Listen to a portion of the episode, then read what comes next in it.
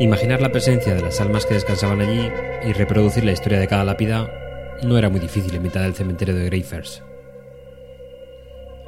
La sensación de nostalgia se mezclaba con la incertidumbre y la inquietud. El olor a tierra húmeda y musgo ayudaba a ello. Las lápidas seguían un patrón muy definido. En su mayoría de piedra, tenían diseños muy sencillos. Las más osadas contenían inscripciones políticas, denunciando la autoridad del rey y sus leyes religiosas. Una sensación de grupo me empujaba por el pasillo central como si una fuerza no natural me ayudase a caminar en la dirección correcta.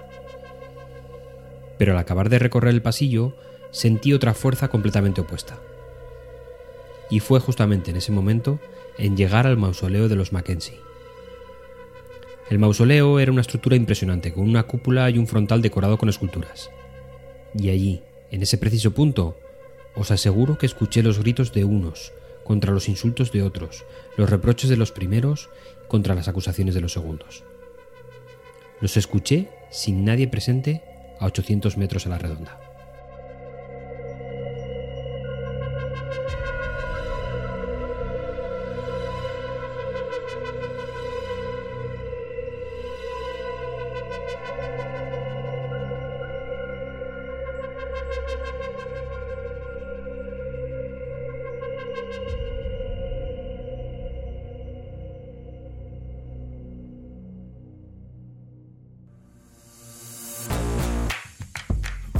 Poco común dentro de las presentaciones técnicas, pero en alguna ocasión nos puede tocar hablar de algún concepto abstracto.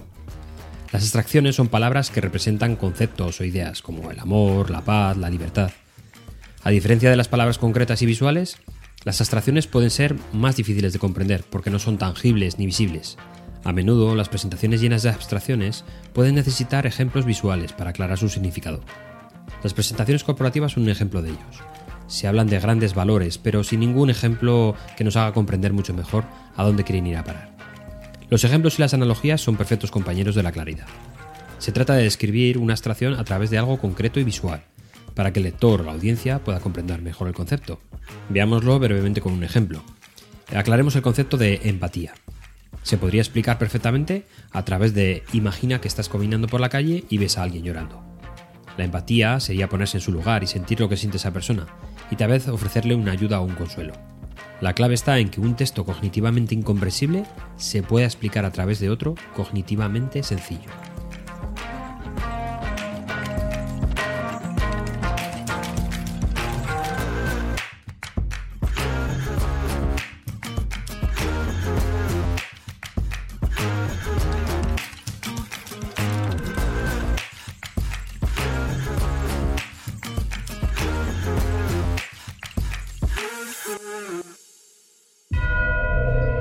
A la edad de 24 años, George Mackenzie comenzó su carrera como abogado en Edimburgo.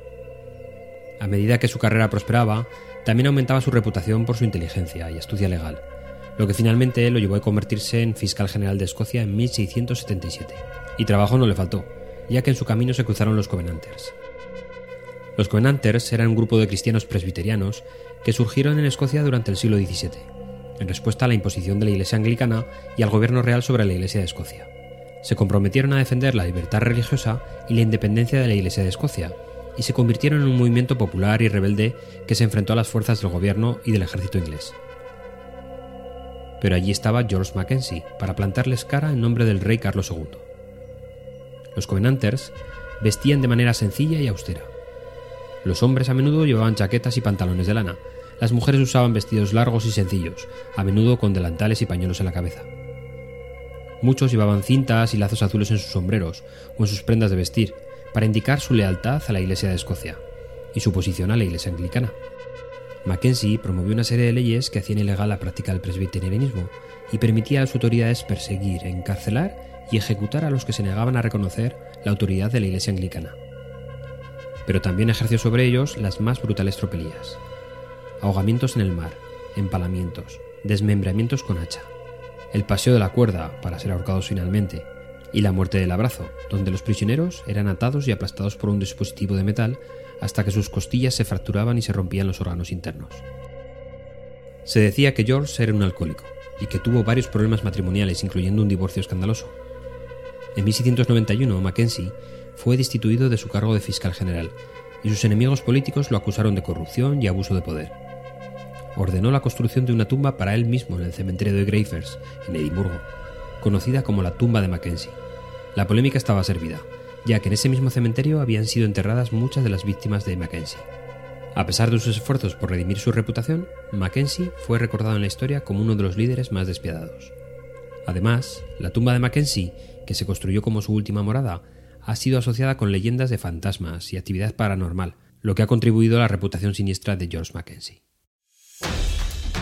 Has escuchado directo al mensaje.